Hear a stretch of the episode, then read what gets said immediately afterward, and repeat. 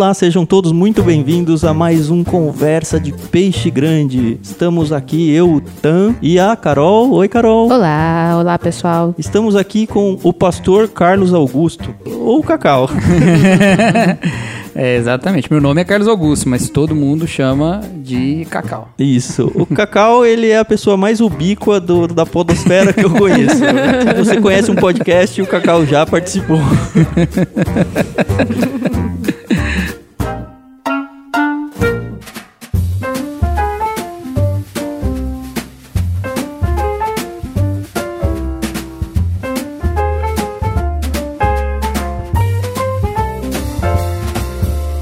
Mas vamos falar um pouquinho sobre quem é o Cacau. Pode ser que você não conheça, né, o Cacau, quem sabe? Quem é o Cacau, senhor Carlos? Eu sou o Cacau Marques, sou pastor, eu sou também professor de história. Vivo aqui em Hortolândia, onde nós estamos gravando esse episódio. Uma honra para mim mostrar Hortolândia para vocês. Casado com a Natália e não sei o que mais eu falo sobre mim. Pergunta difícil essa, sobre quem é você? Não é, é verdade, concordo. Bom, o Cacau é pastor, pastor de uma igreja aqui, é a Igreja Batista. Igreja Batista em Nova Odessa, Igreja Batista Vida Nova. Nova Vida Odessa. Nova, então se alguém quiser visitar, conhecer, tá bem-vindo ali, certo? Vamos lá no Jardim Capuava. Quem conhece Nova Odessa aí, só aparecer. Lembrando que você está ouvindo a gente, pode interagir em qualquer rede social, simplesmente usando a hashtag IctusPodcast. Tudo junto, Ictus se escreve I-C-H-T-H-U-S.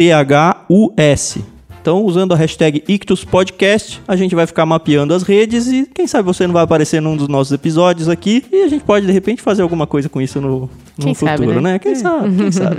Então, eu sou o Thiago André Monteiro, vulgo Tan. Se você quiser me seguir também nas redes sociais, arroba vulgo Tan. Eu sou a Carol Simão, no Twitter, arroba somente Carol. E aí eu já expliquei isso por quê. Ouça os outros episódios. Exatamente, pra vocês E o descobrirem. Cacau, você quer deixar uma rede social? Você é avesso? Como é que Deixo. funciona? Não, pelo contrário, eu sou heavy user. E é, é bem complicado isso pra mim, inclusive. Mas me segue no Twitter lá, Carlos AP Marques. Carlos AP Marques. Legal. E pra começar então, antes da nossa conversa de peixe grande, a gente tem aquela nossa brincadeirinha que você já conhece, o dicionário. Como é que funciona essa brincadeira, Carol? Cada um dos participantes desafia outro participante com uma palavra pouco usual. Eu descobri que a minha nem é tão pouco usual assim. E aí, durante o nosso bate-papo, a gente tem que usar a palavra proposta. Se não usar, por, sei lá, não conseguiu encaixar, vai pagar uma prendinha. Então, a gente não vai dizer aprenda agora, porque se todo mundo usar, a gente não precisa gastar o cartucho assim tão fácil. né? Lembrando que qualquer uma dessas palavras, elas valem como código de cupom de desconto para você adquirir algum plano no nosso Clube Ictus. Então, se você não conhece, sim, nós temos um clube literário onde você recebe na sua casa pelo menos dois livros e mais algumas coisinhas todo mês. Temos planos infantis, planos adultos. Se você quiser conhecer um pouquinho mais, clubeictus.com.br. Essas palavras que a gente vai dizer então na nossa brincadeira do dicionário, elas valem como um código de cupom de desconto, lembrando que é sem acento e sem cedilha, simplesmente ela nua e crua. Esse código vale até que o próximo episódio vá ao ar. Então, se você está tentando usar ela e não funcionou, procura o nosso próximo podcast que provavelmente essa palavra já venceu. Então, Cacau, que é o nosso convidado, quem você vai desafiar? Eu desafiarei o Thiago com a palavra perfunctório. É uma palavra fácil, né? Mamão com açúcar. É isso que significa? Perfunctório, mamão com açúcar. Beleza. e então tenho que desafiar a Carol, certo? A, Certo. a minha palavra é bem fácil também, Carol. A palavra é depressão. E a- Depressão. Isso. E não, não é depressão dita pelo Cebolinha. Isso. É não depressão. Não vai valer. Você pode até Tá usar essa piadinha, mas não vai valer.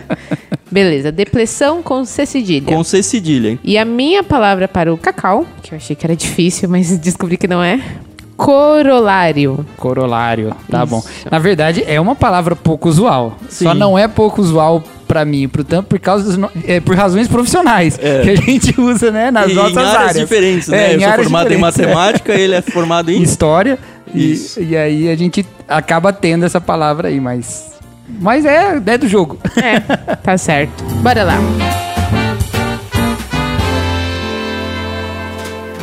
Legal, então, como você já sabe, a conversa de Peixe Grande, o Cacau foi convidado por nós para indicar vários livros e um deles a gente vai usar para um dos nossos kits no Clube Ictus. Mas a, a ideia da, da nossa conversa aqui é algo bem descontraído, a gente pode passear por vários lugares e em algum momento a gente vai falar sobre leitura também, tudo bem? Tá joia, tá ótimo.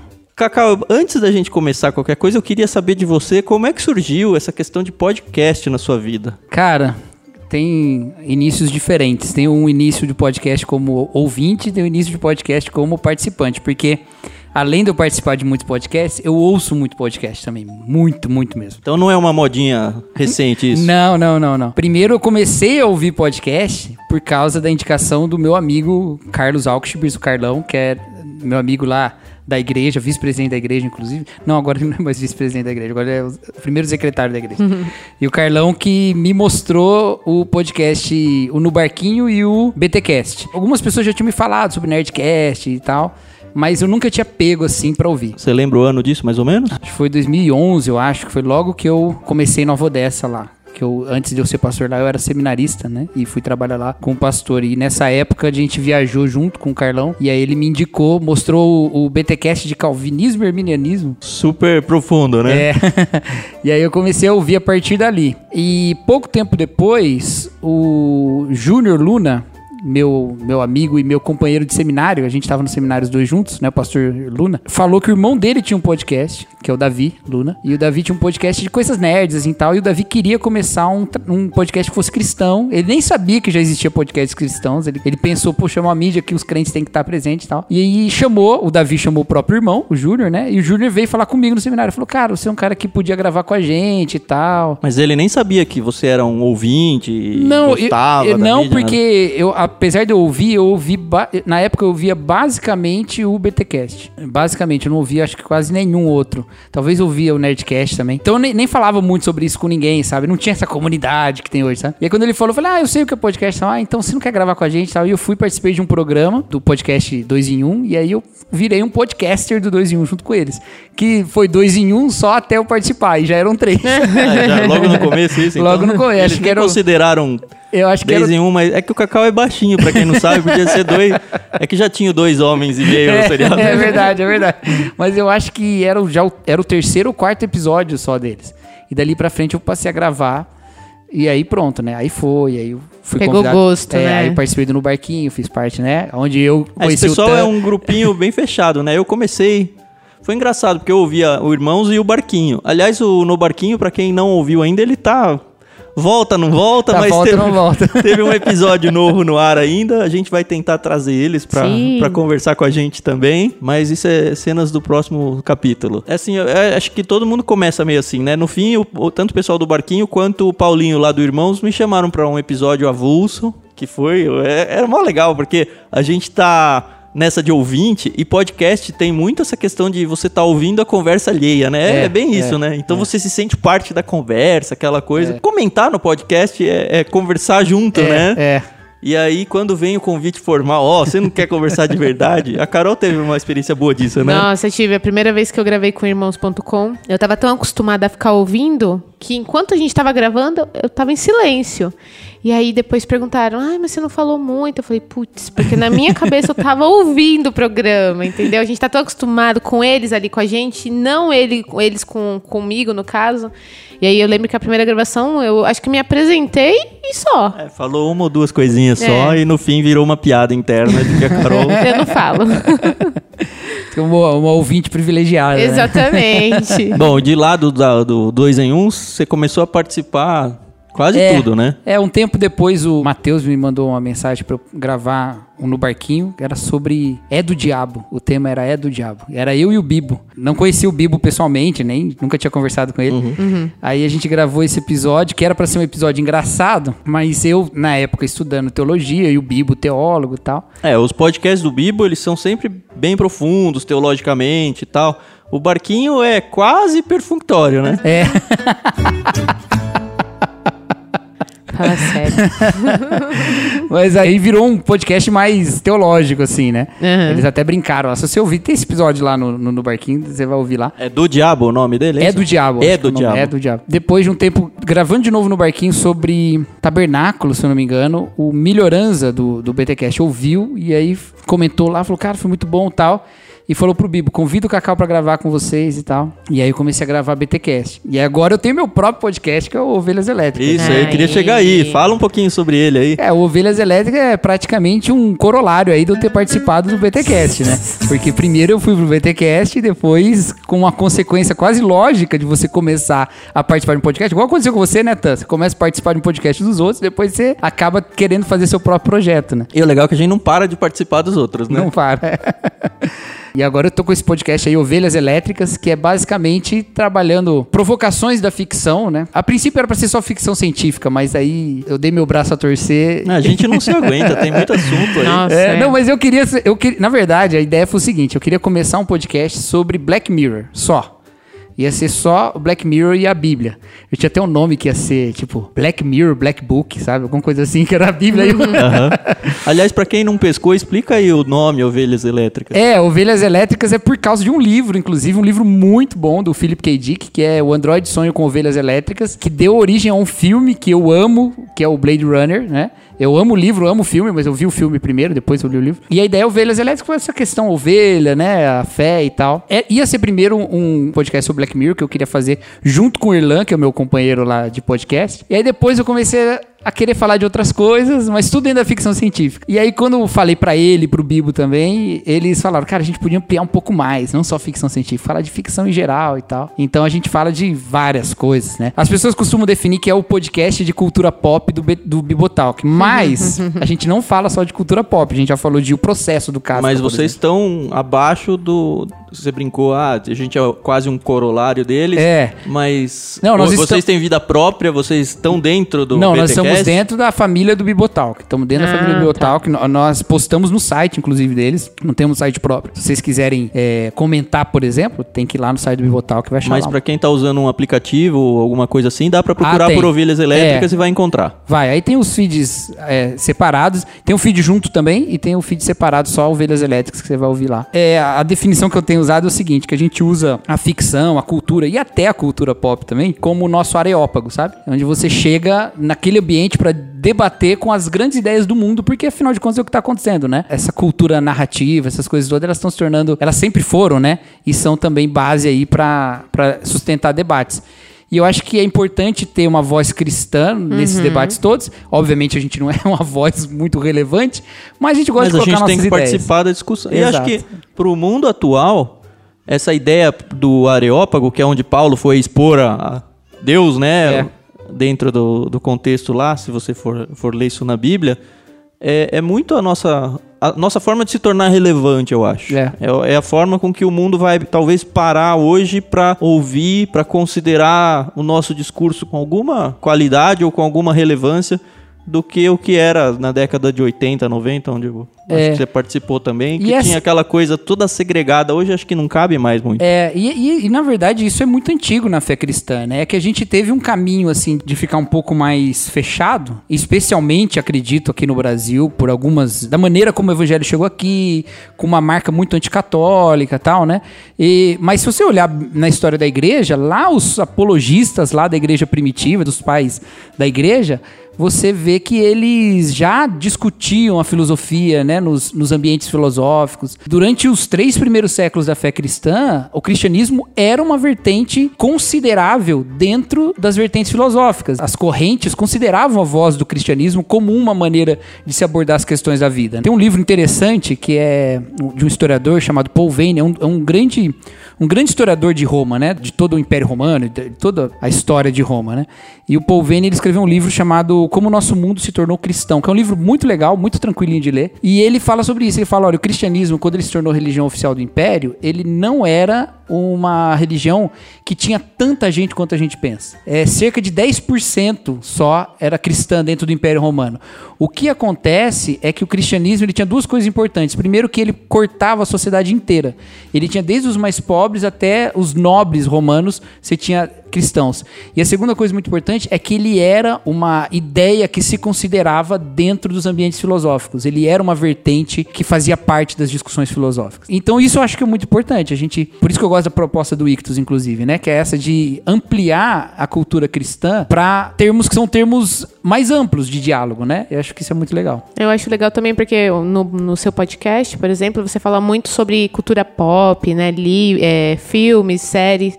E acho que as pessoas elas acabam não entendendo que a literatura ela também segue nessa mesma linha. Que tudo bem eu ler um livro que não é considerado cristão, assim como eu tô assistindo um filme, tô assistindo uma série, né? Acho que acho importante a gente deixar isso bem claro para as pessoas entenderem, né, que tá tudo bem consumir É, é isso. interessante porque vira e mexe, não é muito, mas vira e mexe a gente recebe quase agressões, né, Carol? É verdade. Quase agressões. Tem, né? Assim, é, tem só- sempre vai ter os haters na internet, né? Mas assim, ninguém veio, pelo menos pessoalmente, falar isso pra mim ainda, mas vira e mexe aparece. Não, imagina misturar, imagina óculos cristãos pra ler qualquer tipo de coisa. Isso aí não existe, isso tá errado. E eu acho uma, uma mente tão fechada quando eu penso assim.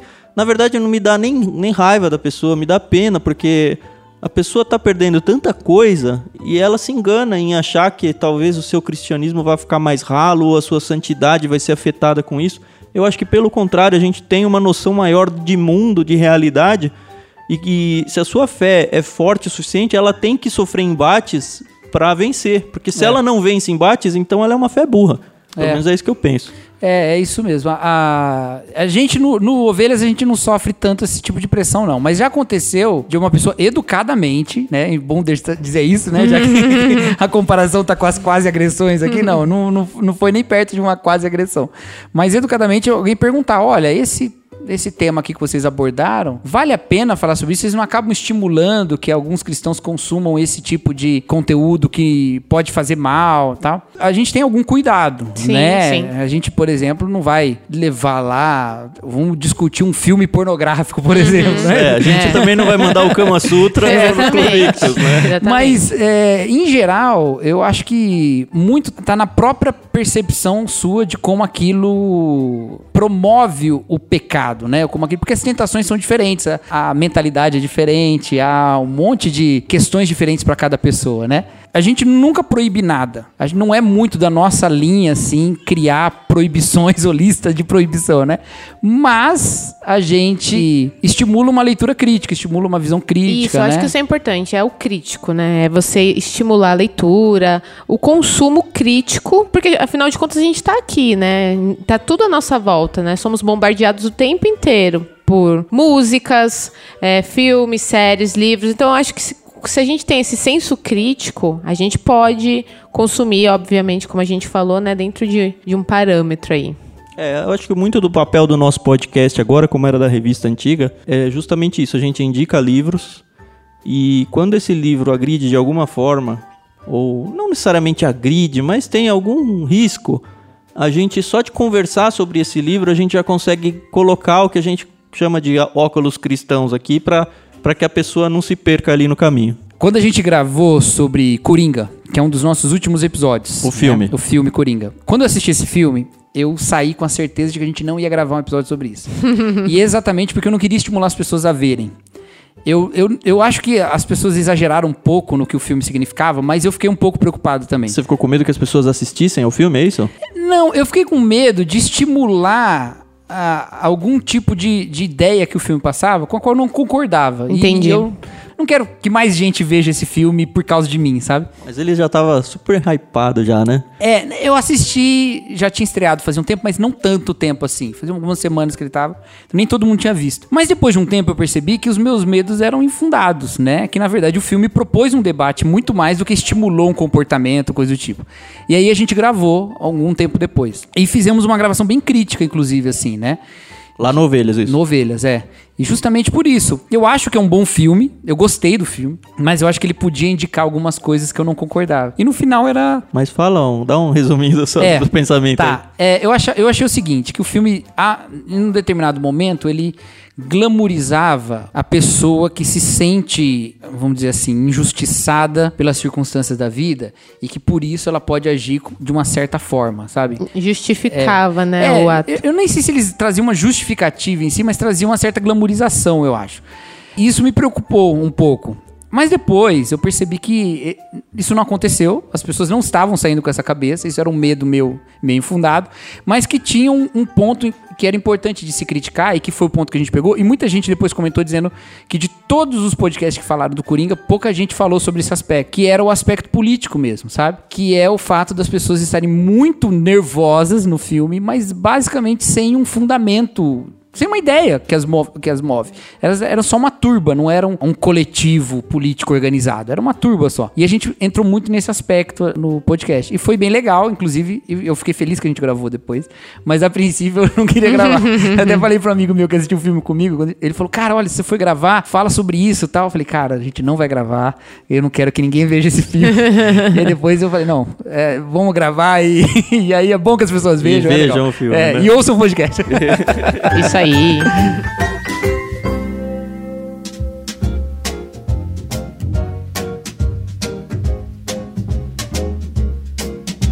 Cacau, vamos virar um pouquinho para os livros. Como foi a sua vida de leitor, assim? É, como começou, a sua infância, a sua casa se lia? Como é que foi um pouco desse contexto? Olha, eu aprendi a ler ou juntar letra, né? Bem pequenininho mesmo, assim. Antes de entrar na escola, é, meus pais me diziam que eu comecei a mas isso é história de pai, né? O pai sempre acha que você é um gênio, né? Mas que eu começava a perguntar que som que tinha aquela letra e ia juntando uma letra com outra, formando sílaba dessa forma.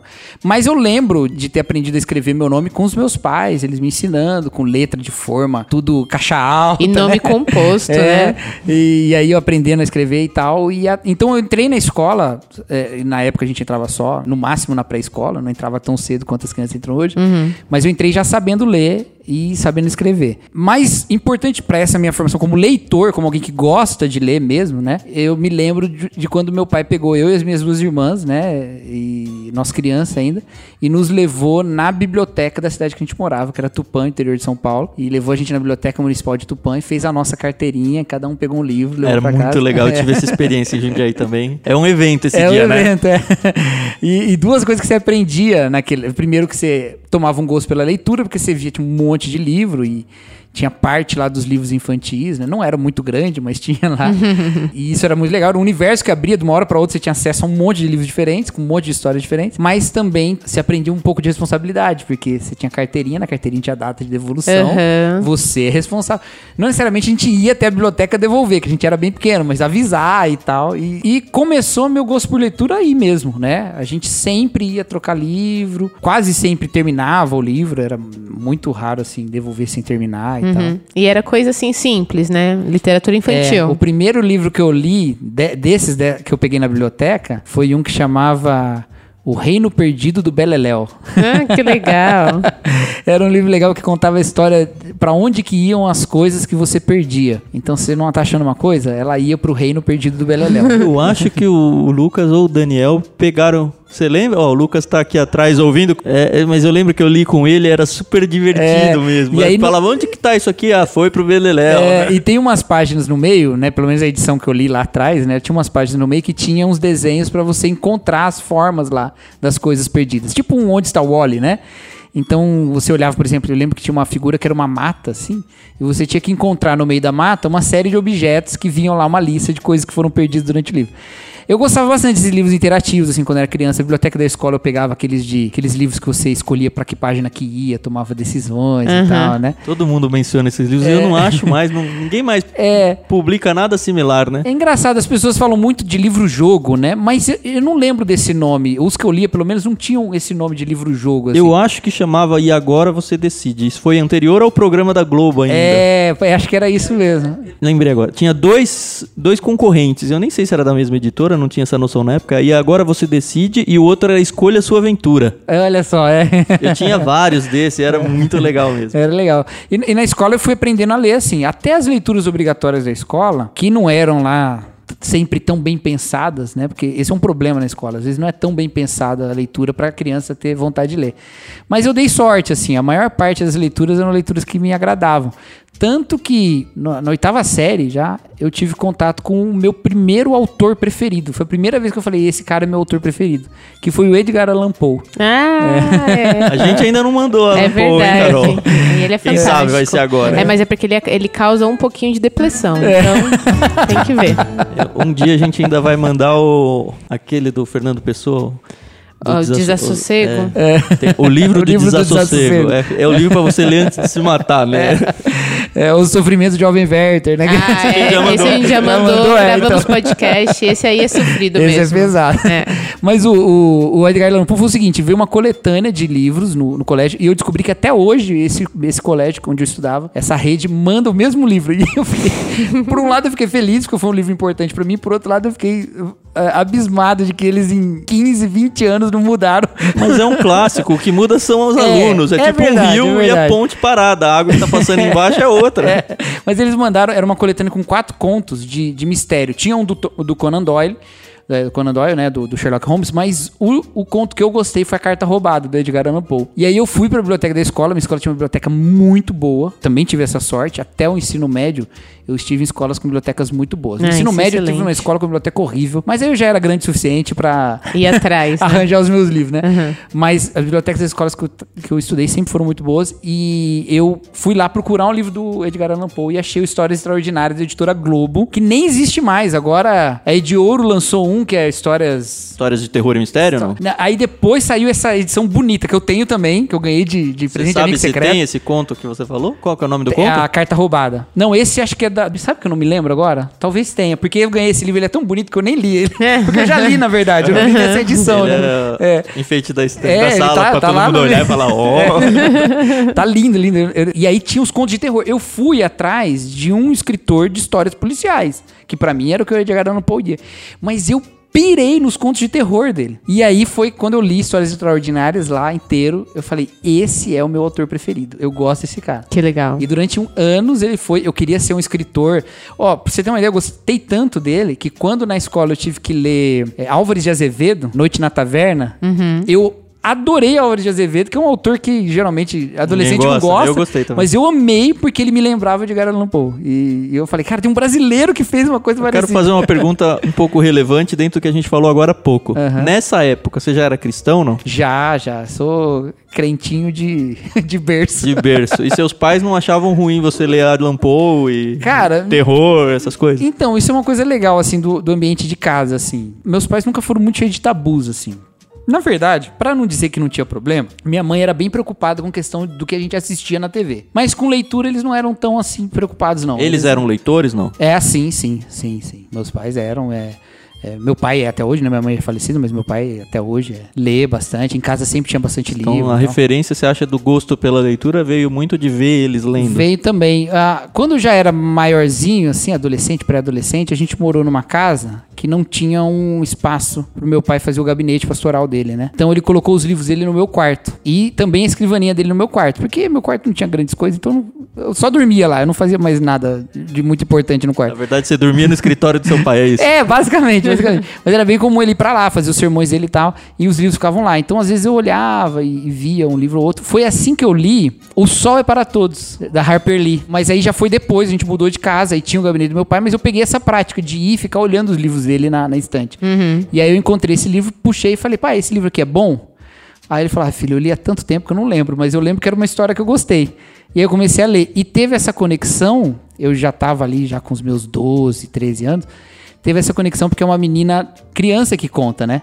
Que, que ela é adulta contando a história dela na infância, né? E aí eu li e é, é fantástico, fantástico, fantástico. Então, também foi, é um, foi um bom hábito que o seu pai te deixou, né? Uma boa herança, né? Eu acho legal. O meu pai também, ele é pastor.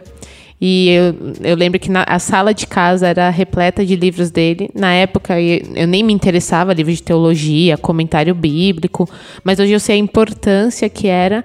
E uma das minhas memórias mais antigas, eu indo para aula de piano com seis, sete anos, e o meu pai me levava e ele ficava esperando eu ter- terminar de ter aula e ele sempre estava lendo um livro. E toda semana era um livro diferente. E aí eu lembro que eu pensava, gente, meu pai só lê.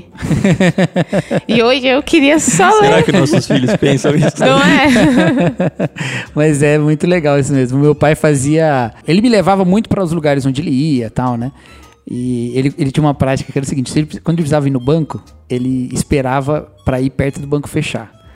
Por quê? Porque ele ia, entrava, e aí o banco não ia encher mais, ele só ia esvaziar. Eu não sei porquê, não faz sentido, mas. E aí já sei lá. ficava no ar-condicionado, né? Ele levava um livro, sentava lá e ficava lá. E o banco fechava e ia, ele ficava esperando chamar a senha dele e tal. Então, ele, assim, espera, ele sempre tava lendo. Mas às vezes ele também parava pra me ensinar alguma coisa, conversar comigo e tal. E era legal também. É, legal. Cacau, vamos falar um pouquinho sobre seus gostos Uhum. de adulto, assim, porque você se formou pastor, acredito que o que a Carol falou do pai dela aconteceu com você, que é começar a se encher de livros de teologia. Sim.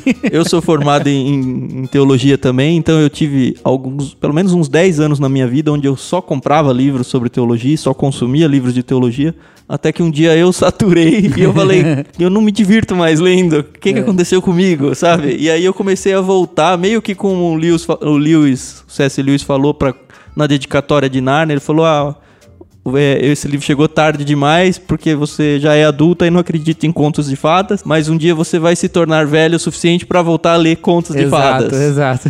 Assim, a minha experiência pessoal foi muito isso, né? De me afundar naquele conteúdo teológico que me interessava e ainda me interessa muito, mas chegou um ponto em que eu virei um monoassunto, assim. Um mono consumidor sempre da mesma coisa, e aí eu vi que tava me fazendo mal, virou a chave, eu ainda leio muito, e na real muito do Ictus surgiu por, por causa dessa experiência. E eu queria saber um pouco da, da sua experiência, porque talvez a sua trajetória tenha sido parecida com a minha. Como você lidou com isso, se é que aconteceu? Fala um pouquinho sobre isso. Eu acho que o leitor, antes de tudo, é alguém, em termos, inclusive, principalmente de obras de ficção, obras narrativas, assim, ele é, antes de tudo, alguém apaixonado por histórias e não necessariamente pela leitura, né? O meio que as histórias chegam a você elas são, são meios diferentes. Eu gosto de filmes, eu gosto de séries, eu gosto dessas coisas todas que contam histórias por causa de boas histórias. E eu gosto de livros por causa das boas histórias, né? Eu, eu tenho uma coisa que eu tenho comigo que é o seguinte: eu não me obrigo a terminar um livro que eu acho ruim. eu acho que a vida é muito curta pra você ficar gastando com um livro ruim. Você acha que a vida é curta pra reler um livro que você já leu? Não, isso não. Isso não. Isso é uma coisa importante. Se o livro é um livro que, bom, lê-lo com olhos diferentes num determinado, em outro momento da sua vida, faz bem. Vai eu acho sim. que faz muito bem mesmo. Aham. É porque eu também não tenho essa sanha completionista, assim, sabe? De ficar tendo que completar tudo, ler tudo de um autor. Eu não tenho nada disso. Mas é sempre bom ler, ler livros novos. Eu já teve uma época que eu tinha dificuldade de ler literatura contemporânea. Porque eu ficava lendo e pensava, nossa, eu tô perdendo o tempo de ler um clássico. Só que depois eu percebi o quão bobo é isso, né? Porque isso, o, o clássico um dia foi uma coisa nova, né? Sim, sim. Então eu consegui me livrar dessa preocupação. Eu acho muito isso. Primeiro, eu ser apaixonado por história, né? Antes de ler, eu era alguém que ouvia muita história quando eu era criança, sabe? E isso me tornou um leitor. Então eu nunca me vi sem ler livros de ficção, sabe? Ou, ou livros narrativos. Mesmo quando eu tava na teologia, eu lia teologia, né? Mas eu também lia, sempre tinha um livro ali e tal, né? Traduzindo, você não foi burro como eu fui. Não, é não. não, acho que, por outro lado, né, eu, apesar de ter feito história, meu José preza muita pesquisa e tal, eu nunca tive essa vontade de ser um pesquisador, sabe? E isso é um problema pra mim. Porque eu gosto de ler, mas gosto de ler o que eu gosto de ler. E isso é o problema oposto, eu acho, né? Mas conforme você vai né, envelhecendo, acho que os gostos eles vão também mudando, né? Eu me considero um leitor meio eclético, assim. Eu gosto de coisas que são mais realistas. Foi uma, uma paixão que chegou tarde na minha vida também. A princípio eu sempre gostei das coisas mais fantásticas, mas eu gosto de coisas mais realistas também agora. E gosto também de. Ainda gosto, né? De fantasias e de coisas mais ficcionais e tal. Mas se eu fosse falar assim algo que dentro do campo da ficção assim que tem um lugar especial no meu coração, são as obras de realismo fantástico, né? Especialmente o Borges. E fala realismo fantástico, muita gente vai sempre apontar pro Garcia Marques e tal, mas eu tenho um- uma paixão pelo Jorge Luiz Borges. Eu tenho uma paixão. Que os livros do legal. Borges para mim são e os contos, né? Porque ele é, o- ele é o contista, né? Para mim ele é o melhor contista em qualquer língua que você encontrar. Para mim o Borges é Tem algum livro dele que você indicaria? o- os meus dois preferidos, meus dois livros preferidos dele são o Aleph, né? Que não é o do o do Paulo Coelho, que um O Paulo Coelho tem dois livros com títulos parecidos com, com títulos de contos do Borges, né? Que é o Aleph e o Zahir, né? Que o Borges também tem um conto chamado Zahir. o, o Aleph, do, do Borges, que foi o primeiro que eu li dele, que explodiu minha cabeça. E gosto muito também do Ficções, que ele é... O Ficções, ele na verdade é, é duas obras juntas, né? E eu gosto muito do Ficções, muito mesmo, né? Mas é interessante porque a maioria das pessoas, quando falam de ficção, é, citam o George Or- Orwell. É, George Orwell. O C.S. Lewis também. Mas um escritor argentino, né? É. Quase ninguém. Pelo menos acho que essa é a primeira vez que a gente tá. É, nunca ninguém mencionou o Borges pra Não, gente. o- O Borges é. Eu até brinco no, no Ovelhas, às vezes, que eu falo assim: a gente, se eu puder, eu vou puxar o Borges aqui o tempo todo. a gente gravou. Gravou um episódio do Ovelhas aí, eu puxei lá o Funes o Memorioso, que é um conto do, do Borges de um cara que não esquecia nada. Ele lembrava de todas as coisas, né? E aí no final, depois que eu falei do Funes o Memorioso e tal, no final eu falei, eu nem sei porque que eu falei isso, eu só falei porque eu queria citar o Borges. Mas eu gosto muito do, do 1984 de George Orwell. né? E como professor de história, eu uso bastante, em aulas iniciais, eu uso bastante a ideia do Borges. Porque a gente tá numa época, e isso é muito legal. Os pré-adolescentes hoje, o infanto juvenil hoje, lê muito mais do que na nossa época. A gente gosta de falar que as novas gerações são piores do que nós, mas na verdade eles leem muito mais do que a média da nossa época. Porque Isso não tá contando leitura de WhatsApp, não, né? não, tam- poderia contar, mas não. Não, livros mesmo. A- o mercado infanto-juvenil no Brasil hoje é muito maior do que era na nossa época. Por quantos anos a gente teve que ler é, coleção Vagalume? Que era É, ótimo. sim. Mas a gente só lia porque a escola mandava, Sim, né? é Não era- verdade. a gente não era apaixonado, né? Eu gostava muito do Marcos Rey, porque eu gostava desse negócio policial e tal. Eu gostava do Marcos O Rey. Lucas comprou, pegou um livro da biblioteca essa semana, né? Do Marcos Rey. Aí ele veio todo, pai, eu peguei um livro do Marcos Rey. Eu falei, é um bom autor. Ele falou, ah, é o cara que escreveu O Mistério dos Cinco Estrelas e o Rapto do Garoto É, Dourado. o meu preferido, eu gostava muito do Mistério dos Cinco Estrelas. O- não, o Mistério dos Cinco Estrelas era o meu preferido. Era o meu preferido. O pessoal falava. Posso indicar isso aí pro clubinho, não? Pode, com certeza. Nem sei se ainda tem. Eu, eu- depois eu li o Escaravelho do Diabo, que todo mundo Ai. elogiava, que não era do Marcos Rey, né? De Aham. outro autor, né? E aí eu, eu fiquei um pouco decepcionado, porque eu achava o Marcos Rey melhor. Mas eu gostava muito também da. Eu tô falando muito lá de trás, né? Mas eu gostava muito também do- dos contos, até faleceu recentemente, da Turma do Gordo. Ah, é o das figurinhas. É, do Gênio do Crime. Gênio do das Crime. figurinhas. É, e o meu eu preferido da Turma do Gordo era o Sangue Fresco. Mas olha que legal, Mas é gente. pesado. A Turma do Gordo é, É. pesado pro clubinho, hein? Não, mas o clubinho vai até 17 anos. Ah, então tudo bem. então Qual bom. que é a idade indicada pra ele? Não, a adolescência, a adolescência. O Sangue Fresco, por exemplo, era um, um criminoso que sequestrava crianças porque descobriu que o sangue da criança curava várias Uau. doenças e tal.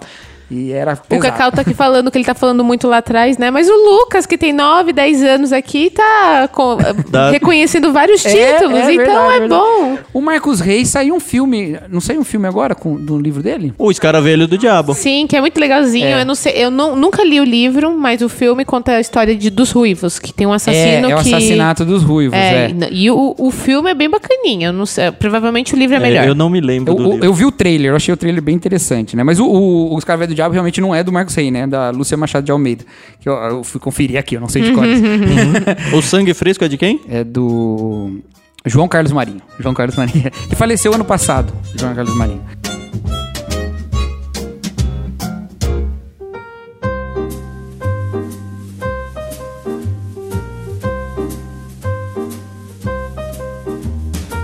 Sim, as crianças hoje elas leem muito mais. Tem o mercado infantil juvenil é muito mais variado. Então você tem, por exemplo, uma literatura que é realista, apesar de romântica de certa forma, que é ah, a culpa é das estrelas, por exemplo, né? É, um- é uma obra muito realista. São dois adolescentes e tal, mas com tema é, é, que remonta muito à literatura romântica antiga, com a questão da vida e de um amor maior que a vida e tal, essas coisas todas. Sim. Certa poetização da coisa. né? É, é, exatamente. Mas que não tem nada de espetacular em termos.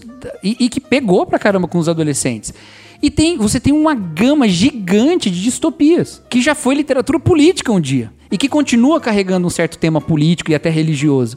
Então eu, eu gosto de fazer nas aulas, às vezes, esse link. E aí eu sempre cito o George Orwell como alguém que influenciou os Jogos Vorazes, que influenciou o, o Divergente, né? Aham. Tudo se transforma, né? É, aí eu falo pra eles, falo, ó, o George Orwell dizia uma coisa. Ele falava que quem controla o passado governa o presente, quem governa o presente domina o futuro. Olha isso. E eu falava, então você tem que entender a história. Então, com isso eu vou puxando um link com eles. E aí gera o interesse pela história, né? Gera. E às vezes, quando eu dou aula pro nono ano, falo de Revolução Russa, eu indico o, Revolução dos Bichos. Que é Mas- fantástico. É, que é maravilhoso, né? Mas e pra cá? O que que você... Assim, a, a pergunta que a gente sempre faz pros nossos peixes grandes, Ah. tá bom? E aí você pode pensar no contexto da sua vida como um todo. Show. É, quais foram os livros que marcaram a sua vida? Cara, eu tenho eles na ponta da língua. Na ponta da língua. Além de eu falar do, do Borges, né? O, o Aleph e o Ficções já tá nessa lista, então. é. É, o- o- se eu fosse escolher só um dos dois, pra ficar um por autor, eu colocaria o, o, o Aleph. né? Que O Aleph foi mais impactante pra mim, assim. Foi um negócio. Como é que eu meço esse impacto?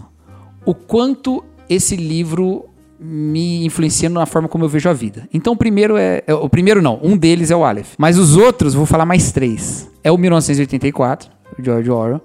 Apesar de eu achar até outros livros do mesmo tema tão bons quanto, mas e- esse me marcou muito. O Ensaio sobre a Cegueira, do Saramago, né? Esse livro. Que é o livro que eu amo de paixão, tá no meu coração. E eu li vários outros livros do Saramago depois, mas esse é. Eu li alguns deles, esse foi o meu primeiro dele. Foi o meu primeiro também. Assim, é aquele livro que você não desgruda. Não desgruda. E, assim, muito, muito antes de existir a ideia de se fazer um filme sobre ele. Exato. E ele nunca deixou fazer o filme até que o Meirelles fez e ele gostou, né? Aham. E o provavelmente o livro que mais é, é o que eu falo, esse livro ele eu li e ele se prendeu nos meus olhos, ele ficou nos meus olhos e eu olho para as coisas e esse, esse livro tá lá, que é o Processo do Kafka. O Processo é um livro que prendeu na minha mente e especialmente porque ele ele faz uma coisa que eu acho muito difícil. A, a literatura, ela é uma arte que como é uma arte escrita, ela passa pelo cérebro, obviamente, né? Toda arte passa pelo cérebro. Mas assim, ela é muito, é uma, ela é uma arte muito consciente. Ela é muito cheia de sentido, né? Ela é em frases que têm sentido e tal. Eu acho mais difícil você tocar o coração através de, de uma literatura em prosa, como o processo faz. Porque o processo, ele basicamente, através de todas aquelas imagens malucas que ele cria, ele conversa com você no nível muito mais do sentimento do que do sentido. Tanto que a gente fala do processo em um monte de, de assuntos diferentes. A gente fala de um aspecto religioso, fala num aspecto jurídico, num aspecto político, num aspecto é, emocional, e tudo você pode botar o processo. Então, o processo eu falo que ele grudou nos meus olhos. Que legal. E tudo que eu olho tem um processo. Tudo não, né? Mas muita coisa tem um processo ali preso. aham. Ah, Kafka acho que foi a primeira vez que, né? Foi, foi a primeira. E o Saramago também, Saramago também, Mas é. se você vê, tem um padrão. Tirando o Orwell, que é bem distopia mesmo, os outros três eles têm um padrão. Que eles têm, eles têm esse jeito de realismo fantástico. Apesar de que o único realista fantástico aí é o Borges mesmo. Mas os outros dois têm esse jeito. É tudo muito realista, mas tem um elemento fantástico ali. Que é o cara tá preso por um tribunal maluco, ou é todo mundo ficou cego de uma hora pra outra. Aham. Então tem esse elemento assim. Eu gosto dessas coisas. Eu gosto, eu gosto dessas histórias que não explicam de onde vem a situação. Entendi. Eu gosto muito disso. Até em É filme tipo eu The Walking disso. Dead, né? É, é, exatamente. exatamente. Cacau, fazer uma pergunta aqui, eu acho que é chovendo molhado, mas vamos lá. Qual que é a importância da gente ler? Eu, eu acho que a importância de toda a arte, e eu tô falando da literatura como arte mesmo, né? E não só dos livros para além disso, né? Mas eu acho que toda a arte, ela tem a importância de ser uma forma de comunicação com aspectos não verbais da nossa vida. Então, qual a diferença de eu pegar um texto sobre o stalinismo e eu pegar a Revolução dos Bichos? As duas coisas são um texto sobre o stalinismo. Sim. Mas um texto corrido sobre o stalinismo, ele tem. é, ele conversa com a minha mente. O- a Revolução dos Bichos me coloca no meio de uma história. Sim. E aí ela toca em aspectos não verbais comigo. Acho que ela toca em aspectos não verbais comigo. Eu acho que isso é com tudo, com música, com cinema, com poesia, pintura, com dança. Porque a vida ela é muito mais do que os aspectos lógicos, verbais e racionais. A vida humana ela é muito mais rica do que isso. E eu acho que toda arte ela tem esse, esse papel. E eu acho que a leitura também tem isso. Agora, eu tô falando da leitura dentro da ficção ou da poesia, mesmo se tem nenhum poeta, né? Poderia citar aqui meus poetas preferidos também. Pode citar. Mas- Posso citar? sua lista Eu tenho- não tem tá na minha ponta não. da língua também. Por favor. Eu tenho três poetas que são meus poetas preferidos, apesar de eu gostar de outros também, mas tem três que estão acima, que são o Fernando Pessoa, que é o meu poeta preferido, com todos os seus heterônimos, e especialmente o Álvaro de Campos, que é o meu preferido, né? Algum É, livro mais marcante? Cara, eu, o Fernando Pessoa, eu, eu li coletâneas dele sempre, né? Porque a gente tem coletâneas. Eu Aham. nunca peguei um livro Um só. do jeito dele que ele compôs, né? Mas é, eu gosto, se eu fosse falar poemas específicos, né? Eu gosto Não, muito. obras inteiras. né? É, é, obras inteiras já é mais difícil, assim, mas recentemente eu encontrei uma coletânea do, do Alberto Caeiro e, e aí eu tava lá me deliciando nela, que tem guardador de rebanho Aham. e tal, né? Mas ele é meu poeta preferido, né? Aí o brasileiro Drummond, Drummond é. Fantástico. E aí eu preciso né? citar O Sentimento do Mundo, que é meu livro preferido do Drummond. É, Pra mim é, é um gênio Drummond. É um, é um dos maiores teólogos que a gente tem no Brasil, sem ser teólogo. Quando ele fala assim, o, o poema dele das 100 Razões do Amor, pra mim ela, ela é, é teologia pura ali, sabe? É teologia pura. E também o Whitman, o Walt Whitman, que é um, um poeta que eu só conheci depois, porque enquanto eu tava fazendo teologia, a Nath, minha esposa, estava fazendo letras, e a gente tava encerrando as faculdades ao mesmo tempo. E eu tava fazendo o meu TCC e ela fazendo o dela. O meu TCC era sobre Karl Barth e o dela sobre o Walt Whitman. E sobre o Song of Myself dele, né? E aí eu, porque ela tava lendo, né? Ela comprou o Leaves of Grass, que é o livro dele e tal. Porque ela comprou esse livro, eu li o livro também, né? Ela, depois que ela terminou o TCC, a gente casou, aí juntou as bibliotecas e eu li o, o, o, o Leaves of Grass dele. E é genial. O Whitman é o, o poeta que todo mundo conhece pelo Sociedade dos Poetas Mortos, aquele barbudo da Sim, foto e tal, sim, né? sim. E eu amo, amo a, a- o Song of Myself, esse poema. Eu acho ele espetacular, acho incrível mesmo. E se você puder ler, lê a mesma tradução, é, é tão bom quanto. É difícil traduzir poema, né? É, e o, Whitman, o lance do Whitman é o seguinte: ele é o pai deles do- dos dois outros, né? Na verdade, é meio genealógico isso. Você tem o Whitman, você tem o Pessoa e você tem o Drummond. Um é meio que o pai do outro. né? Você vê meus gostos, meus go- Eu falei que eu sou muito eclético, Mas mas, é os meus gostos eles são isso. muito, muito retos, né? Eles são muito- Não, mas não é. A gente passeia, fiz vários terrenos. É, eu e, e esses três poetas pra mim são incríveis, assim. E eu acho que a literatura fez isso com a gente. Agora, ler não ficção também é muito importante, né? É, Essa mídia, eh, leitura, essa mídia, texto, né? Ela, ela proporciona pra gente também um outro tempo de lidar com as coisas, sabe? Eu não sou um cara retrógrado sobre essa sociedade pós-escrita, sabe? Eu não tenho problema com isso, de você aprender com podcast, você aprender com vídeo, eu não tenho problema nenhum com isso. Mas acho que há um- alguns aspectos que a leitura proporciona, sabe? Que você não obtém em lugar nenhum. Não, eu acho que eu acho que não, acho que é por uma questão de ritmo, sabe? Uma questão Você de parar, meditar. é, você já teve aquele sentimento de que você tá lendo um cara que ele meio que te rouba o fôlego? Uhum. Eu, eu lendo o Cristianismo Puro e Simples foi assim, sabe? E aparece o Lewis É, novamente. tem que então. aparecer, tem que aparecer. mas, mas realmente, ele, ele literalmente me tira o fôlego. Literalmente mesmo. Em alguns momentos, eu, eu pulo uma respiração de tão incrível que foi aquilo que aquele negócio do. sabe? E- Ele, ele cai no lugar errado. e aí você perde o ritmo da respiração. Porque ele é muito Dá incrível. aquela falhada no pedal da É, bicicleta. aque- aquele cara que ele tem aquela forma de te dizer uma coisa que você sabe num nível muito profundo, mas você nunca soube colocar daquele jeito. Você fala, ele falou uma coisa que eu penso a vida inteira, mas eu nunca percebi que eu pensava isso, sabe? E eu acho isso muito incrível. O Lewis, né, já que é pra gente falar dele, pra mim ele é um gênio em todas essas áreas.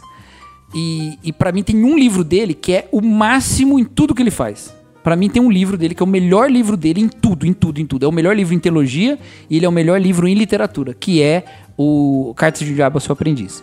Pra mim ele tá Já no- gravamos, já gravamos. Gravamos podcast. Pra mim, ele tá no ápice artístico dele. Tá no ápice. Melhor do que Crônicas de Narnia. Lógico, porque tem uma linguagem. Uma é uma linguagem infantil, o outro não, né? Sim. E a teologia do livro é uma coisa espetacular. E é um livro, se você prestar bem atenção, é um livro apologético. Porque ele fala coisas que qualquer pessoa ali não precisa ser cristã. Ela lê e fala, eu me sinto desse jeito, eu entendo essas É. coisas. É incrível. É, o Lewis é, é isso que você falou. Ele consegue tornar algo super complexo numa simplicidade quase infantil É. e te deixa besta, assim, né? É, impressionante.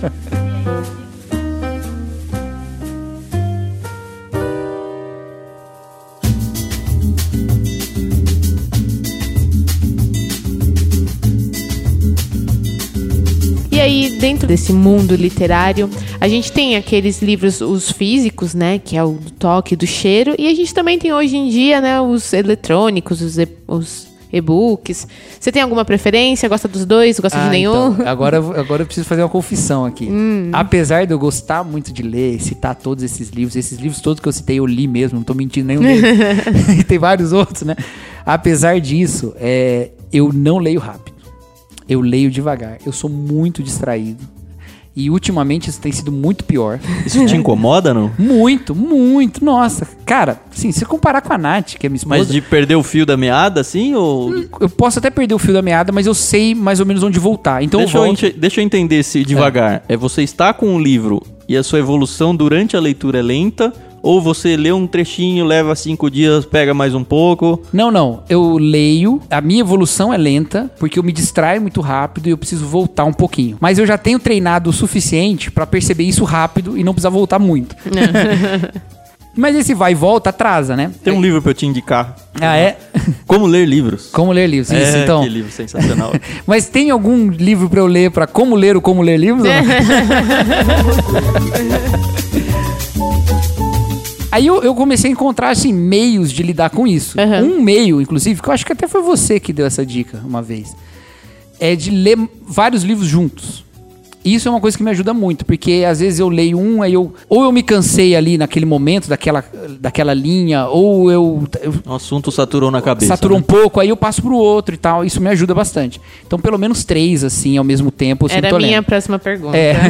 Agora, outra coisa que me ajuda muito é ler no Kindle. É, né? O Kindle me ajuda demais, porque primeiro que ele é monofunção, ele não tem, ainda que ele tenha lá um Ele navegador não lá, tem a distração da internet. não tem, né? não recebe notificação, é maravilhoso isso. E ele me trouxe uma prática que eu nunca tive, que é de grifar. Eu nunca tive a prática Ah, de grifar livro físico você não, não, Não, lê com nunca lápis? tive, não. E aí eu comecei a ler o Kindle e o Kindle tá no seu dedo. Aham. Eu comecei a grifar, isso me ajudou a concentrar, e aí eu comecei a fazer isso com os livros físicos também. Então eu comprei uns marcadores de texto e eu sempre leio com eles. Eu vou para algum lugar que eu tô lendo um livro físico, não tem no Kindle, eu pego o livro, levo para esse lugar e levo uma caneta junto, uma marca-texto Mas se junto. você tem a opção dos dois, físico, o mesmo livro, físico ou digital? O digital. O digital. É, eu entendo. É. Não, eu não sei. tô- não estamos julgando você aqui, Não, não. não, eu sei, eu sei, mas, eu- mas é, é o seguinte. Primeiro assim, eu vou- ser um pouco grosso e depois vou ser tranquilo. Pra mim, aqueles que falam, não, porque eu gosto do cheiro do livro, compra uma resma de chamequinho e vai lendo enquanto você tá. Eu gostei. Mas, mas agora, sendo né, mais tranquilo, é- é, eu entendo. E eu acho que o mercado literário soube lidar com o avanço do e-book de um jeito muito legal. Eles estão caprichando nas publicações, estão feito. Tem até um texto bem interessante que eu li um tempo atrás, acho que foi até no Medium. O cara falando como é que o mercado conseguiu transformar o Kindle numa coisa meio assim, meio brega. Você pensar, o Kindle ele é meio brega hoje, né? É meio... No Brasil talvez nem tanto, mas nos Estados Unidos ele, a- a- as vendas estancaram, elas estão no mesmo limite, assim, elas não estão aumentando, né? Eu acho que na última vez que eu li estava em torno de 30% dos livros eram vendidos como e-books, o resto ainda físico. e, e estacionou olha, tá, aí, Tá né? até bom, é, tá até bom 30%, mas a, a venda do aparelho também não é muito grande e tal. Eu- o mercado reagiu de um jeito muito legal, fez um, um trabalho editorial muito bacana, cuidou das letras e tal, e da fonte, muito bacana mesmo. Eu, eu acho essa parte muito bonita, a gente tava falando antes de gravar, né? Eu acho linda essa coisa de- da diagramação, da tipografia, acho maravilhoso. Mas o Kindle me faz ler tão mais, mas tão mais, que... E tem mais uma coisa, com o Kindle eu posso ler de luz apagada. Isso aí é um tesouro. Eu tô lendo Jane Eyre, né? A gente vai gravar sobre ele. Provavelmente quando esse episódio for ao ar já estará gravado e publicado. Mas Se você lá- terminar de ler até lá. Não, a gente tem a gravação daqui 15 dias, é menos até. Mas é, é isso, eu tô lendo ele no físico. E é um calhamaço. e é um né? calhama 700 páginas. E assim, hoje de manhã eu acordei antes da minha esposa, quarto escuro. Aí eu falei, ah, eu não quero sair da cama, vou ficar aqui, mas eu também quero ler, ler, vou ganhar um tempo aqui. E aí eu tinha ele no Kindle também. Olha aí. Aí eu não vou acender a luz e acordar a minha esposa, sabe? Eu vou- Algumas vezes eu já fiz isso. Algumas, não, não tão poucas vezes, de já ter o físico e comprar o. Mas aí eu espero uma promoção, né? Não gasto Ah, nada. não, isso aí já era daqueles de graça. Ah, é, é verdade, o GNR é bem antigo, né? Mas o, o- mas uma, o que tá acontecendo também é que às vezes eu dou o físico de presente e compro o, O- o e-book. E aí, porque o físico às vezes eu enrolei. Às vezes, porque acontece também, apesar de todo esse cuidado que o mercado literário tem, às vezes tem um livro mal diagramado. Tem um livro mal. E isso me atrapalha demais. Eu não sabia que me atrapalhava tanto. Atrapalha. Tem um livro cara- bom, so- você falou de tipografia, já tem uns anos, eu acho que eu indiquei pra Carol. Eu comprei. Comprou? É, Esse é o meu tipo. Esse é o meu tipo. Que Eu- ele- cara, é legal pra caramba. Explica por que, que criaram tal fonte. Ele eu fa- amo fonte serifada. Eu- livros com fontes serifadas eu leio muito mais rápido. É proposital. Proposital É, mesmo. é. Mas é legal aquele livro, porque pra cada capítulo ele conta a história da criação de uma das fontes. Ai, que legal. Aí, tipo, ah, foi encomendado pra fulano de tal as fontes do metrô de Londres, sabe? Legal. Explica a fonte usada pela, pela banda dos Beatles, por que que ela tem aquele T pra baixo. E assim Que ele legal. conta em histórias. Ah, histórias eu vou ler, eu vou ler. É bem legal, muito bem legal, legal. muito legal. Eu acho que as pessoas têm um pouco de preconceito com o o e-book. E eu não entendo por quê. Porque o importante é você consumir, gente. Você ler. É, o e-book você não pode ostentar, né? Porque assim, você tem um Kindle lá com 200 títulos, mas a sua biblioteca todo mundo bate o olho e vê. É, verdade, tem isso. Essa biblioteca as pessoas têm que ir até a sua casa, né? É, exatamente. Mas você pode tirar uma foto e botar no Instagram agora. Verdade. Prefiro ler do que divulgar. exato, exato.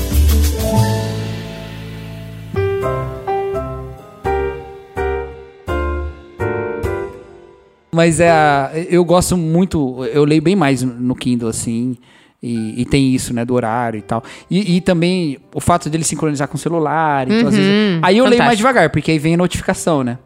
Mas mesmo assim... Você é heavy user, que você é, falou, né? é, exatamente. Mas eu, eu consegui achar lá uma fonte que é uma fonte bacana pra mim, um tamanho com um tamanho legal, pra eu virar a página. E aí tem esse negócio, como distrai muito, eu tive que encontrar um jeito que é o seguinte: um jeito de eu virar a página rápido o suficiente pra eu não distrair. Mas é nesse nível, É, assim. é, é, cara, eu sou muito distraído, mas longo o suficiente pra eu não desanimar. Então, e, cara, eu encontrei certinho no Kindle. O Kindle, ele é o livro, eh, eh, o livro tá pronto pra eu ler. Então eu leio rapidinho nele. Ah, e no Kindle dá pra ler inglês gastando pouco, Aham. porque ele vem bem mais barato, Sim, né? sim. Então os livros, às vezes, internacional e tal. Então, Eu sou a favor do Kindle. Eu tô falando isso que é pra todos vocês terem. Não, brincadeira. Cada um lê do jeito que acha melhor. gente. Cada um lê do jeito que acha melhor. É né? verdade. Você tem alguma indicação? Você não, assim, você é pastor Uhum. e não indicou um livro cristão. Vou, vou falar aconteceu? então. Vou falar dos meus livros cristãos preferidos então. Eu tenho um escritor preferido hoje, dentro da fé cristã, que é o Timothy Keller. né? O Timothy Keller é meu preferido hoje, do- dos vivos aí. É, porque eu acho que ele alia tudo. Ele tem erudição, ele tem clareza, ele tem esse negócio do Lewis de falar as coisas simples, ele dialoga com todo mundo. Qualquer pessoa pode ler um livro do Keller e vai, vai perceber que ele está falando de uma coisa que ele passa. Então, ele é meu escritor preferido. Todos os livros dele que eu já li são maravilhosos, assim, sabe? Mas se eu tiver que indicar um, eu diria Fé na Era do Ceticismo, né? Ou O Ego Transformado. O Ego Transformado é um livrinho bem pequenininho, mas ele fala muito com o nosso tempo. É uma época em, em- que é difícil lidar com o ego, né? E, e é um livro muito bom, muito bom, e transformador mesmo. A fé na era do ceticismo é, ajuda a sustentar a fé é, é, como uma coisa racional e, e- e é muito bom para lidar com juventude, né? Com, com as nossas próprias questões de juventude só não, né? Acho que, acho que a nossa vida hoje, né? Acho que você deve perceber bem isso, tá? É- Ela é muito mais apologética, né? O, o Alistair McGrath fala isso. Ele fala que antigamente a apologética se dava nas universidades, em debates que eram debates de acadêmicos, mas a sociedade era a sociedade cristã e Não pronto. tava nem aí pra isso. É, e hoje a apologética está no dia a dia. As pessoas têm que entender a- aquela, como é que aquilo funciona. Às vezes bem raso, meio burro, mas tá lá, né? É, é, é porque também mudou. Ele fala essas duas coisas. Ele fala mudou o ambiente, mas mudou também o jeito da apologética. Antigamente a apologética ela exigia a racionalidade intrínseca da fé. Como é que a fé funciona racionalmente. Hoje a apologética ela está muito mais no campo da moral. O Guilherme de Carvalho disse isso uma vez que a fronteira, a última fronteira apologética é a moralidade.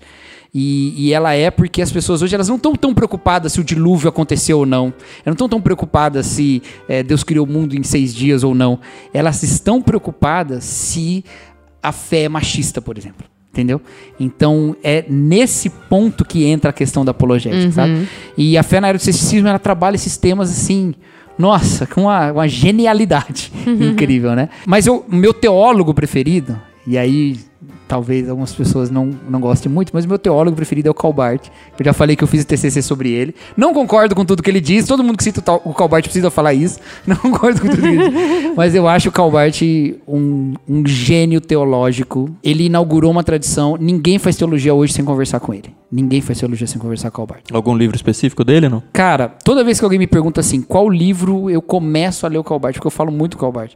E aí as pessoas vêm perguntar, mas como é que eu começo a ler? Eu sempre recomendo Introdução à Teologia Evangélica, que já é de uma fase posterior da vida dele, onde a teologia dele já está mais pronta.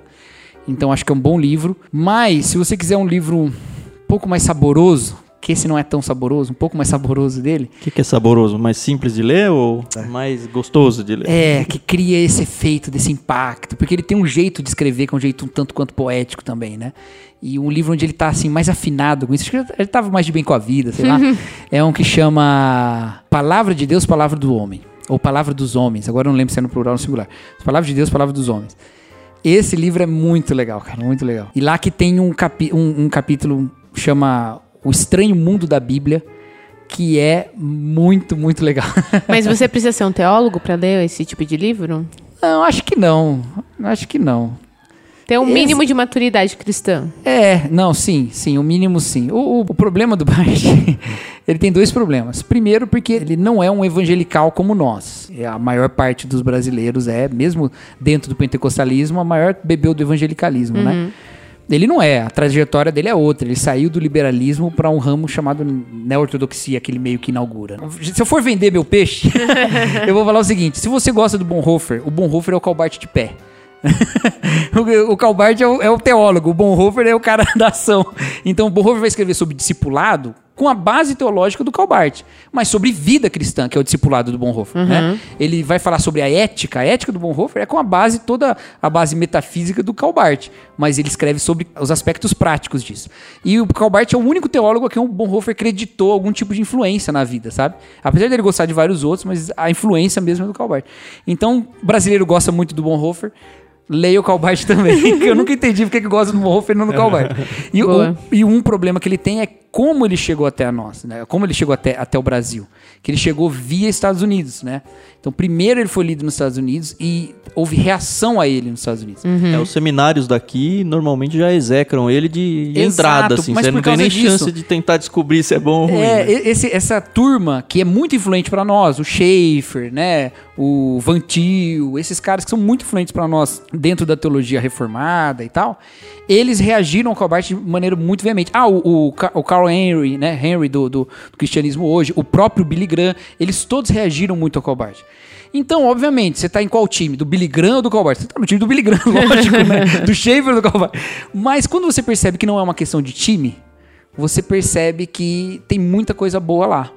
E aí tenta ler ele sem ser pela ótica do Cornelius Van Til, sabe? Tenta lê-lo pela ótica dele mesmo. E aí você vai descobrir muita coisa legal lá, que tem sido muito descoberto por muita, da, muita dessa galera. É a questão né? de você ter a sua fé madura o suficiente Ah, pra sim, lidar é. com coisas que te É. conflitam. Não tem É, jeito. mas o conflito é menor do que parece, porque os, os aspectos da teologia dele que foram enfatizados pelos que reagiram são os aspectos mais pro- problemáticos, mas não são nem de longe os aspectos centrais. Mas é meu teólogo preferido, eu sempre falo isso e não tenho medo de falar. É muito mais pelo que ele provoca em mim do que por eu aceitar criticamente o que ele fala. Não, né? se, se você fosse falar se é teologicamente mais próximo do Tim Keller ou do Calbart, é do Tim Keller, lógico, lógico. Né? Mas ele. Mas a sua dissertação foi o. Ah, o Tim, eu nem conheci o Tim Keller, né? Tim Keller tava na classe com você, né? É, não, foi sobre o Calbart, mas não, é, não foi minha escolha a princípio. Eu ia fazer sobre o livro de Jó. Eu tinha uma ideia, que era uma ideia ruim, que era fazer sobre a teologia natural no livro de Jó. Por causa do final do livro e tal, né? E aí o, o professor de Antigo Testamento a quem eu fui recorrer, que, é o, que foi meu pastor, né? O pastor Luciano, meu amigo e tal. Ele falou pra mim, cara, o livro de Jó é bom pra falar sobre problema do mal, teologia natural. Não sei se ele era, não era também muito afim de... ele falou assim, cara, por que você não fala sobre o Calbart, assim? É, né? Ele é tão execrado tal. E o, o Franklin Ferreira tinha dado uma palestra na, na faculdade e ele tinha citado o Calbart de maneira muito positiva, sabe? E aí todo mundo tomou um susto, né? Porque o Franklin era esse exemplo de ortodoxia, né? E aí todo mundo tomou um susto e tal. Aí eu falei, ah, quer saber? Vou ler. E aí comecei a ler, e aí, aí eu me apaixonei pelo cara. Tem um- uma meta de leitura pessoal, assim, no ano, ou qualquer coisa do tipo? né? Cara, eu, eu às vezes faço. Às vezes faço. Só pra ver que é, não cumpre, é isso? Mas é meio frustrante, assim. às vezes cumpro, às vezes não. Mas eu, eu tento, assim. Eu, eu, como eu disse, eu leio muito devagar, né? Eu leio muito devagar. Mas eu tô sempre lendo. Então, se você juntar por página, minha marca vai ser alta. Mas por livro, que é como eu faço as metas, Ah, minha ainda mais que é você baixa. abandona no meio e perde Ah, toda a sim. contagem. né? Não, não, mas eu, mas eu insisto um pouco. Porque eu dou, eu dou a chance do livro ser bom. Eu falei que eu, eu, eu insisto um pouco nele, mas eu paro. Então, se eu perceber que não vai pra lugar nenhum, ou o livro me irrita muito. Às vezes a gente tem que ler livro que a gente não gosta. É, mas é importante, É. né? A gente se forçar a ler livro, É. porque sabe que é importante, mas não tá gostando. Exato, exato. Tem temas que eu sei que são importantes, eu preciso ler, e eu leio e vou discordando da primeira à última página, mas vou até a última, mas é chato. Mas eu, te- eu tento sempre, assim, botar uma meta um pouquinho maior do que a do ano passado. Tal. Então, quando eu comecei com isso, que não faz muito tempo, eu falei, ó, vamos botar uma meta básica aí, um livro por mês e tal, bem tranquilo. Aí depois fui aumentando, né, pra 15 e tal. Você Mas, chega nos 20 no ano, você acha? Cara, olha, Talvez não. Não sei, acho que não. Acho que eu não, não Você acha cheguei. isso importante, ter meta? Não, não acho importante, mas eu não consigo não fazer. e, e quando eu não bato, eu fico chateado mesmo. E vai chegando nos últimos dias do ano, eu começo Aí a você correr começa a procurar gibi do Cebolinha. É, não, não, não, aí não vale. Tem uma mulher que eu conheço que conta, ela lê a Bíblia o ano, então ela conta que ela já leu 60 e poucos livros. É, ah, tá, porque ela conta cada livro da Bíblia. Não, Errada ela não tá, né? É, mas aí eu não conto também, eu não conto. Mas eu, eu às vezes pego livros mais curtos, mais longos, mas eu não faço essa por esse caminho. E isso pode ser ruim, se você se isso influencia que livro você vai ler pela extensão Pela do meta, livro. né? é Aí demais. não. A gente nunca vai ler o Jane Eyre, né? É. Mas assim, dá uma preguicinha de como- começar um livro Vai grande. pegar o Sim, David sim. Foster Wallace lá, mas Graça você Infinita, passa você não vai ler. É, somente quando tem, assim, meta pra terminar a leitura por, por uma obrigação, uma gravação, etc. Mas isso eu gosto. É, Isso né? me ajuda. Quando eu preciso ler um negócio, me ajuda, sabe?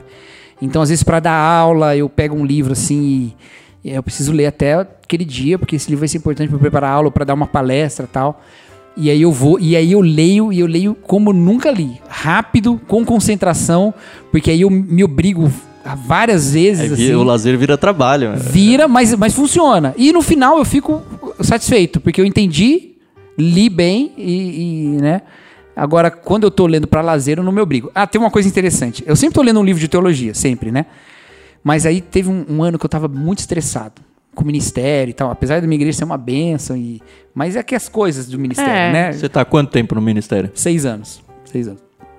E aí eu falei, ó, não, eu vou, eu ia sair de férias, né, pra uma viagem, falei, não, não vou pegar um livro de teologia, nem um livro de igreja, nada, nem um livro de história, nada. Vou pegar uma literatura que eu acho que seja uma literatura é, é, não necessariamente leve, mas seja bem fantástica, De férias, né? de férias, mas que seja uma coisa que eu quero ler. Não vai ser uma coisa que eu vou ler porque eu nunca quis ler, vou ler esse negócio. Aí eu peguei Deuses Americanos, do Neil Gaiman. Porque eu achei o Neil Gaiman um autor bem pop, assim, bem contemporâneo, um tema bem fantasioso, né, tal. Um pouco teológico, né? Mas foi muito legal. Foi o livro que eu precisava mesmo. Ele tinha o ritmo que eu precisava, porque ele tinha. Ele tem uns pontos em que ele. Isso é uma coisa que eu valorizo muito no, no escritor de ficção. Ele não tem medo de botar o pé no freio. Eu gosto disso. Tem, tem uma coisa que eu detesto em qualquer narrativa, seja. Seja literatura, ou seja filme, seja série, é esse negócio de ritmo. Ritmo. Quando uma pessoa vem falar, não, porque o ritmo do filme é ruim, eu falo, gente, para. Veja o que o cara tá te falando. Às vezes o- o- é lento porque é pra ser lento. É tipo Breaking Bad, quando eu comecei. É, é. Todo mundo que eu indico e nunca viu. Ah, mas é muito devagar. é muito- Aí eu falo, passa do quarto capítulo. É, não, mas Aí é. não para mais. exatamente. Essa coisa faz parte da literatura. E tem um TED no Deuses Americanos que me parece proposital, sabe? E isso foi muito bom pra mim também. Isso era muito importante pra mim. Quando eu tava viajando, porque eu viajei pra um lugar onde a gente pegava muito trem e tal, e aí eu tava lá lendo. Tem livro que cansa e tem livro que descansa, né? É. E os dois são livros. né? É, exatamente, exatamente. Qual que é a sua, a sua opinião sobre curadoria? Assim? Você acha importante? Você acha que é desnecessário? Curadoria é um serviço que hoje se torna muito importante. Porque tem muita opção, muita informação, muito acesso e sempre vo- você sempre buscou indicação de alguém. Em toda a era você sempre buscou. Era de alguém que você respeita, né? Alguma pessoa que tem é, tem um amigo meu que fez filosofia na Unicamp. Eu entrei depois que ele já tinha saído e quando eu era mais jovem, eu estava estudando na Unicamp. Ele era o, o meu o cara que me indicava que filme que eu tinha que ver. Quando ele falava, eu tinha que ir atrás desse filme. Livro ele indicava menos, mas ele indicava também, mas ele indicava muito filme pra mim. E sempre teve isso, você sempre teve as pessoas que te falam e você vai atrás. E hoje ela surge meio como um serviço causa disso, porque as pessoas sentem falta disso, porque tem muito mais opção. Não adianta só você esperar que o seu círculo te indique alguma coisa, né? E tem gente que faz, e que tem o contato, e que entende, que percebe, que avalia com critérios e e é gente que você pode confiar.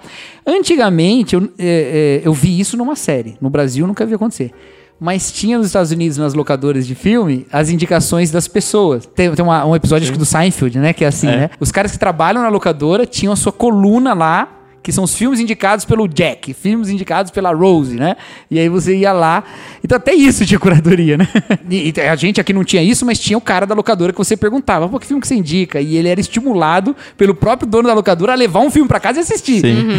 E fazia diferença, né? Fazia Porque- diferença. E é, é legal porque se o cara indica uma coisa ruim, perde o crédito. né? É, é, exatamente. E, e uma, uma- uma área baseada no crédito, na confiança, né?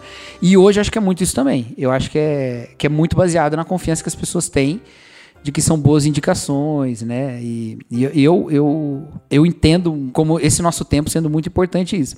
A, a questão, né? A minha primeira curadora foi bibliotecária da escola onde eu achei o Edgar Allan Poe. E foi uma péssima curadora. Porque, porque eu peguei o livro do Edgar Allan Poe, li, e eu voltava buscando alguma coisa parecida. E aí ela um dia me indicou o Sidney Sheldon. E Ah. aí eu li três livros do Sidney Sheldon, odiei cada página deles. Desculpa quem gosta, não tem problema nenhum Vou gostar. mandar o Cacau indicou. É, é que quando você Edgar Allan Poe te põe num nível que é... Não, mas assim, tem, tem coisas que eu acho que eram que faziam mais sentido ela indicar ali, né? Mas ela gostava muito, me indicou porque ela gostava e, e eu odiei. né? É por isso que eu não serviria pra ser uma curadora. É, Porque Mas você é uma curadora, Você é de certa Carol. forma, né? Tem Ictus. o, o problema é que eu gosto de coisas que, sei lá.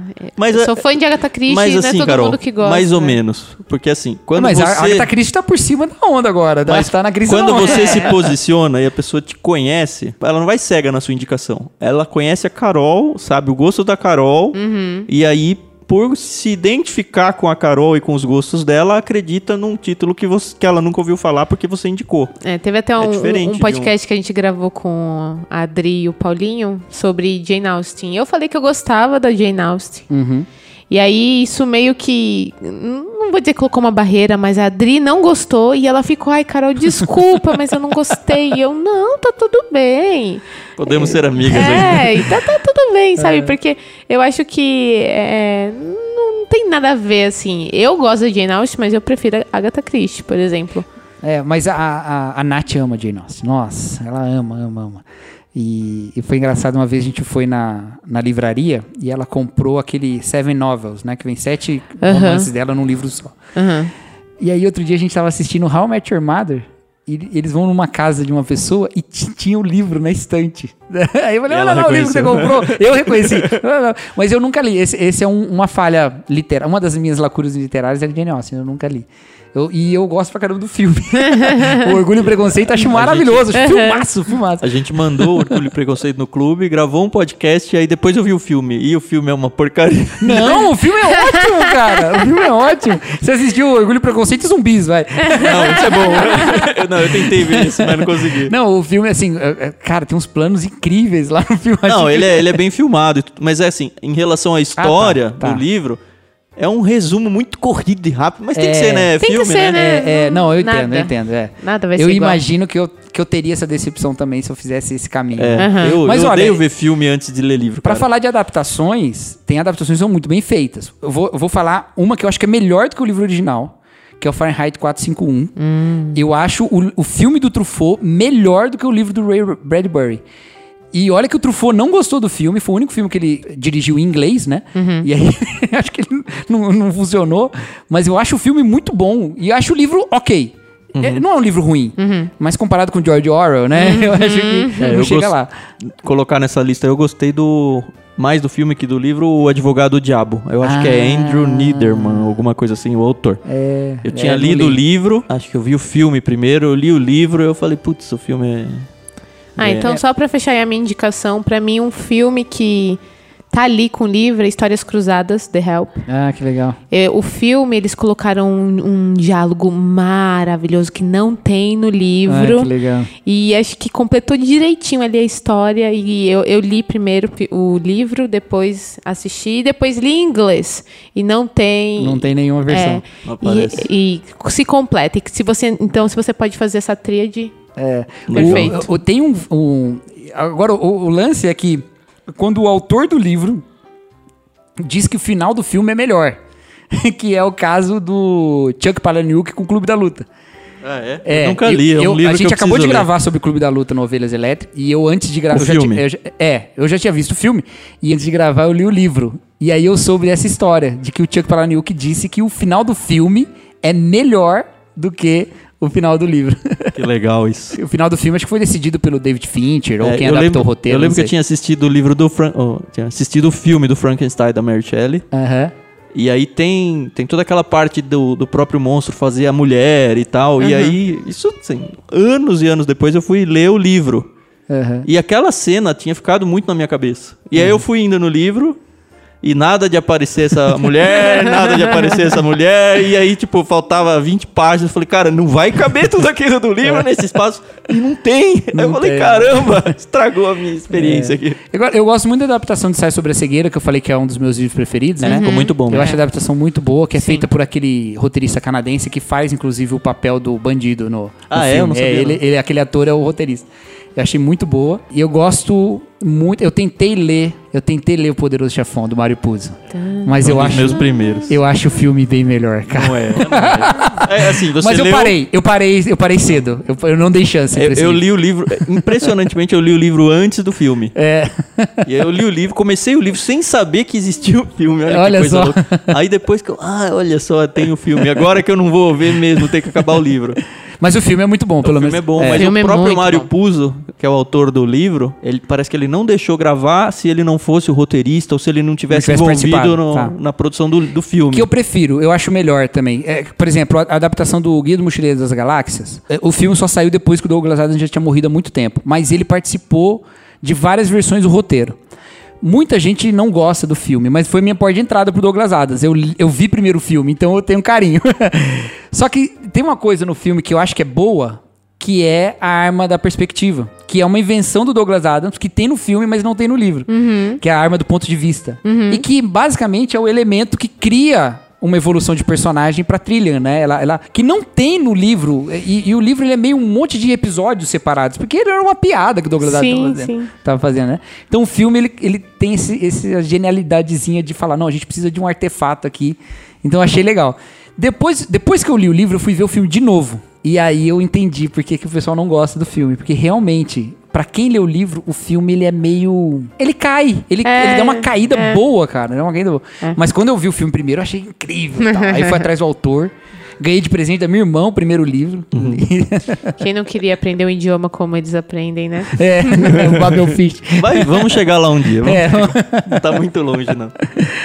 Tá bom, eu acho que é isso. é isso aí. Muito obrigado, Cacau muito, Marques. muito obrigado. Valeu, gente. por ceder esse tempo, abrir espaço aqui na sua casa pra gente conversar. E Carol, como é que as pessoas conseguem encontrar a gente? Pode ser que ela esteja ouvindo esse podcast e caiu no colo dela. Como que elas fazem pra saber de nós? Olha, vocês podem nos procurar na sua plataforma favorita, né? Então, estamos aí nas principais plataformas de música, é, podcast. Nós também temos um site, Ictus, somente Ictus. Não, somente Carol. Não, é ictus.com.br. E no nosso site também, Clube Ictus, tem lá uma parte em que vocês podem acessar os nossos podcasts. Também pela hashtag, vocês. Hashtag. Ictus Ictus Podcast. Podcast. Vocês também podem nos encontrar. E coloca lá no Google, Ictus, que nós somos a primeira opção. É mesmo? É, eu já pesquisei. Se você foi no modo anônimo que não tem os seus cookies, eu não sei. É, é verdade. vou pesquisar isso antes de pôr no ar. Bom, beleza, valeu, Cacau. Muito obrigado. Um excelente peixe grande. É, para quem é assinante do Clube Ictus, já pegou essa indicação dele. Para quem não é, talvez você já tenha perdido, porque já foi. E é isso. Conheçam mais outros peixes grandes que, a gente já, já conversou. E se você quer conhecer então a curadoria de outros peixes grandes que virão, clubictus.com.br, você vai receber na sua casa algum livro, alguns livros, né, pelo menos dois nos planos adultos, que marcaram a vida de peixes grandes como o nosso Cacau aqui. Obrigado, Cacau. Valeu, gente. Brigadão. É, quando o Tam me perguntou se eu podia ser um peixe grande, eu falei que eu só tenho 1,67m, então não poderia ser um peixe grande. mas, é, mas eu fiquei muito honrado com o convite, fiquei muito feliz mesmo. E foi um papo muito legal. Além de ser um papo muito legal com pessoas muito legais e, e muito leve, é também é sempre legal gravar ao vivo. Eu adoro Sim, gravar ao sim. vivo. Se eu pudesse, eu tinha um podcast gravando ao vivo sempre. A gente tenta sempre dar uma dinâmica muito mais gostosa, é, é né? muito melhor. Legal. Mais algum recadinho final, Carol? Acho que é só isso. Acessem clubictus.com.br, escolha o seu plano, escolha a sua idade. Tem lá a opção que não falta pra escolher, gente. Isso, e não esqueça que as palavras do programa de hoje, do desafio do dicionário, servem como cupom de desconto no clubictus.com.br, sem acentos, até a próxima, até o próximo episódio entrar no ar. Isso aí, Valeu, pessoal. Tchau, tchau. Tchau, tchau. Tchau. Obrigada.